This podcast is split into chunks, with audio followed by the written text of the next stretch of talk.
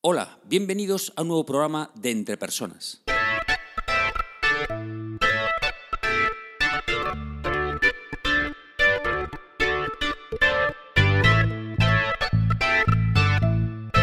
Un podcast donde hablamos sobre todo lo relacionado con las habilidades y competencias en las organizaciones. Mi nombre es Raúl García y podéis encontrarme en la web www.entrepersonas.com. Hoy es día 10 de octubre de 2016 y este es el programa número 44 de Entre Personas. En este programa voy a hablar de un tema técnico, un tema técnico sobre evaluación por competencias. Cómo conseguir, qué sistemas existen para conseguir fiabilidad en las evaluaciones. Vamos allá.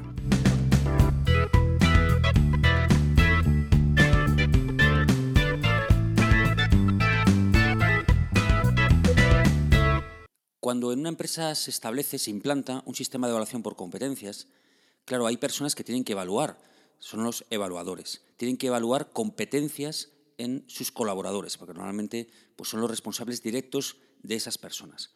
Claro, estos evaluadores no son infalibles, son personas bueno, pues que seguramente son muy buenos, muy buenos en su trabajo, si son técnicos son muy buenos técnicos, si son pues, gestores, coordinadores, directores, pues son muy buenos gestores, coordinadores y directores, pero claro, esto de evaluar competencias es algo nuevo. Por eso las empresas lo que tratan es de establecer sistemas que garanticen la fiabilidad de sus evaluaciones, que garanticen que realmente lo que evalúan son competencias y las competencias que hay que evaluar. Hay varios sistemas en las empresas para conseguir esto. Yo los he dividido en dos. Uno, los sistemas preevaluación, es decir, que lo que hacen es tratar de que las evaluaciones que se vayan a hacer sean evaluaciones fiables.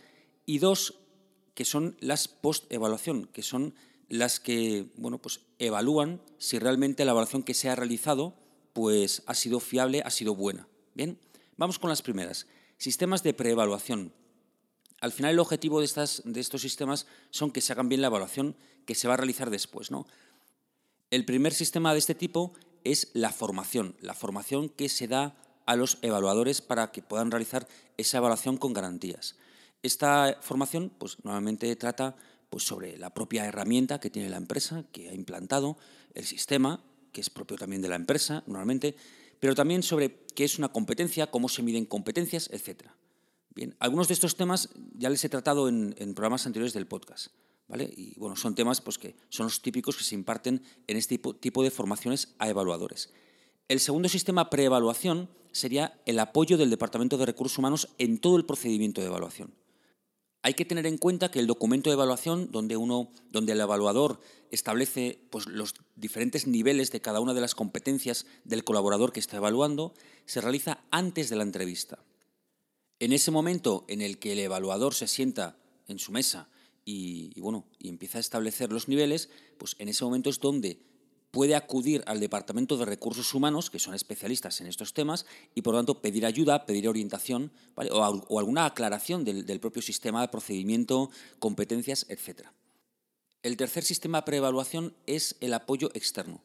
Este apoyo interno que he comentado del Departamento de Recursos Humanos, pues también está complementado por el, por el proveedor externo, que normalmente es el que ayuda a la implantación del sistema, del procedimiento, del sistema de evaluación y gestión por competencias dentro de la organización. Bien, bueno, pues también estas personas que forman parte de una empresa externa, pues también están de apoyo para cualquier evaluador que necesite, pues lo que he comentado antes, ¿no? orientación o resolver alguna duda o alguna cuestión.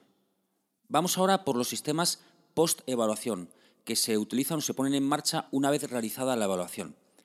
El, primer sistema, bastante común, es la comprobación del N más 1, es decir, el responsable directo del evaluador coge las evaluaciones de esa que ha realizado ese evaluador y las, bueno, y las analiza. Las analiza un poco por encima, porque también es verdad, dependiendo cuál sea la organización y, bueno, y, también qué estratificación tenga con respecto a los diferentes puestos, diferentes niveles, bueno, pues ese N más 1 va a tener más conocimiento o menos de las competencias de los colaboradores. Normalmente no conoce hasta tal punto el, el trabajo desempeñado por esas personas como para evaluarles él. Por eso les evalúa el responsable directo de esas personas, evidentemente. Pero sí que puede observar o puede analizar que haya cierta tendencia o cierto sesgo de la persona evaluando. Es decir, eh, por ejemplo, un responsable de un departamento, pues que todas las personas de su departamento están por debajo de la media. Bueno, pues, eh, bueno, pues, hombre, a lo mejor es un departamento muy, muy malo, pero bueno, a lo mejor es que está siendo demasiado riguroso al, establecer la regla de medir, ¿no? O, un responsable de un departamento que todas las personas están muy por encima de la media. Bueno, pues evidentemente aquí también así pues parece que pasa algo, ¿no? Que hay algo en esas evaluaciones que no que el evaluador no está haciendo correctamente, ¿no? Quizá está siendo muy laxo, eh, quizá está, bueno, pues, pues poniendo puntuaciones demasiado altas, etcétera, etcétera. ¿Vale? Ese sería el primer sistema post-evaluación, esa comprobación que hace el N más 1 del evaluador.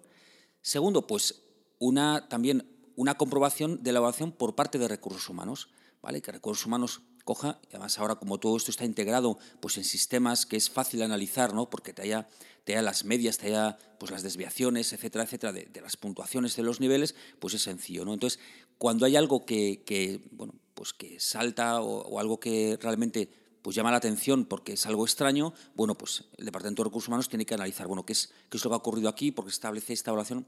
Tengamos en cuenta, como he dicho antes, que estos sistemas ya son post-evaluación una vez hecha la evaluación, se ve, se analiza si realmente esas evaluaciones están siendo fiables o no fiables para emprender alguna acción posterior, que puede ser más formación, pueden ser, bueno, pues a lo mejor con alguna persona, pues hacer alguna reunión para clarificar algunos conceptos, etcétera, etcétera, etcétera. El tercer sistema post-evaluación, pues es esa misma comprobación de la evaluación, pero realizada por parte de un externo. Yo he, estado, yo he participado en, en comprobaciones de este tipo, de un externo pues, que analiza y demás. Y entonces, bueno, la verdad es que es muy interesante porque, claro, no es lo mismo analizar evaluaciones hechas por personas que conoces, que están en tu organización, que, sabes quiénes son, que tienen nombres apellidos, que no una persona externa pues que en principio va a ser más objetiva, más analítica, no va a dejarse llevar bueno, pues por, por esas apreciaciones pues de conocimiento que tiene de las personas que hacen las evaluaciones, ¿no? sino que va a ser mucho más aséptico.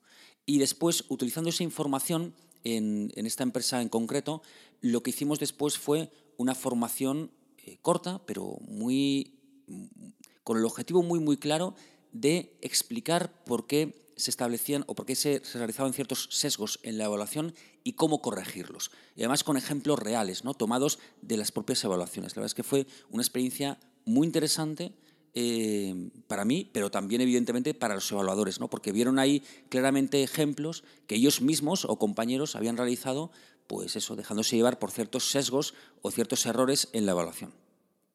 Resumiendo, resumiendo, los evaluadores no son infalibles. Los evaluadores tienen que aprender a evaluar, tienen que aprender a evaluar algo que, que en muchos casos es algo nuevo, porque son competencias, son comportamientos. Y entonces claro, para, tratar de, verificar que las evaluaciones son adecuadas, son fiables, son buenas, las empresas suelen establecer ciertos sistemas para garantizar eso. Unos son sistemas preevaluación, que son pues, la formación previa, el apoyo del Departamento de Recursos Humanos y también un apoyo externo para realizar esa evaluación, y los sistemas que son post-evaluación, que son para detectar sesgos y errores y después poder aplicar alguna acción para poderles corregir para la próxima evaluación. ¿no? El primero es el, bueno, pues esa comprobación del N más 1 del evaluador, del responsable directo del que realiza la evaluación.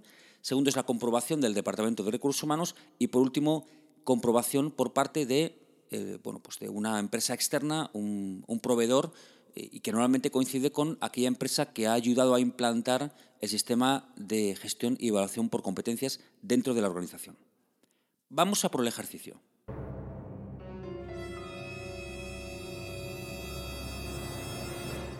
Si tienes en tu empresa un sistema de evaluación por competencias, te animo a que utilices un sistema que garantice la evaluación que hagas. Por ejemplo, pide al Departamento de Recursos Humanos que te oriente, o incluso también a tu jefe. También incluso puedes escribirme a mí, como veas, lo, mejor, lo que mejor te venga. Y por último, recordaros que tenemos pregunta del mes de octubre. La pregunta dice así, ¿cuál es la condición para que una formación presencial sea realmente productiva y beneficiosa? Puede ser los participantes, pueden ser, puede ser el proveedor, el formador, el consultor que vaya a impartir la, formación presencial, la metodología que utiliza. Bueno, pues hay muchas alternativas. En vuestra opinión, ¿cuál es aquella condición fundamental, ¿vale? indispensable para que realmente una formación presencial sea buena, sea beneficiosa, cumpla con sus objetivos? Envíame tu respuesta a esta pregunta, pues por email, raúl.garcía.entrepersonas.com, también por Twitter, arroba ragarcía, o también al de Entrepersonas, que es arroba entrepersonas1 con número, o también la puedes dejar en la web, en www.entrepersonas.com barra blog, donde encontrarás además todos los audios de este podcast. Espero sinceramente que este programa te haya sido de ayuda y no olvides que las empresas son las personas que trabajan en ellas y que tú eres el máximo responsable de tu desarrollo personal y profesional. Saludos.